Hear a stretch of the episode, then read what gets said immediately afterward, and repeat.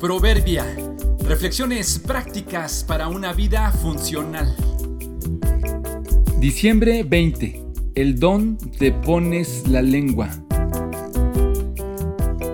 Es de sabios saber controlar la lengua. Me sorprendí a mí mismo el otro día que estaba escribiendo con la lengua entre los dientes, con la punta saliendo de mi boca. Noté que cuando relajo mi mandíbula y la lengua, de forma automática, ésta se acomoda detrás de mis dientes superiores. Sé que no soy caso único, a todos nos pasa igual. Cuando nos relajamos, nuestros músculos se acomodan de formas no muy elegantes.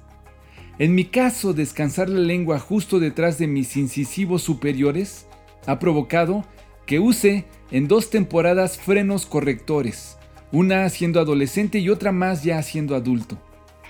En ambos casos, los ortodoncistas me explicaron que la razón principal era la fuerza que ejercía la lengua desde adentro.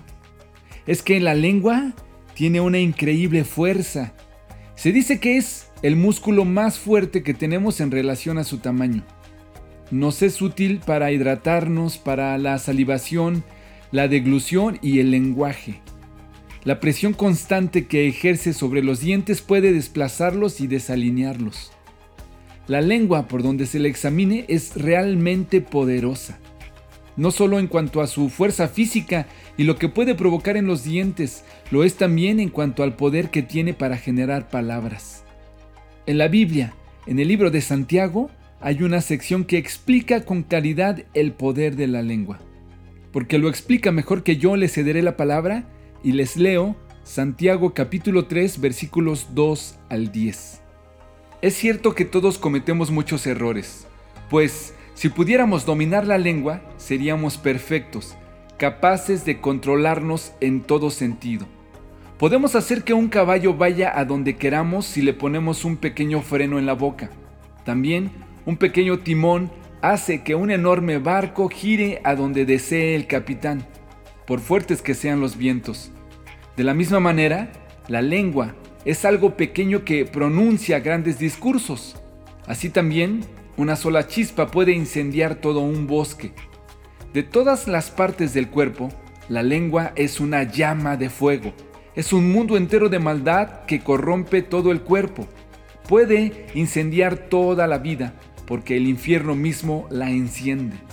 El ser humano puede domar toda clase de animales, aves, reptiles y peces, pero nadie puede domar la lengua. Es maligna e incansable, llena de veneno mortal.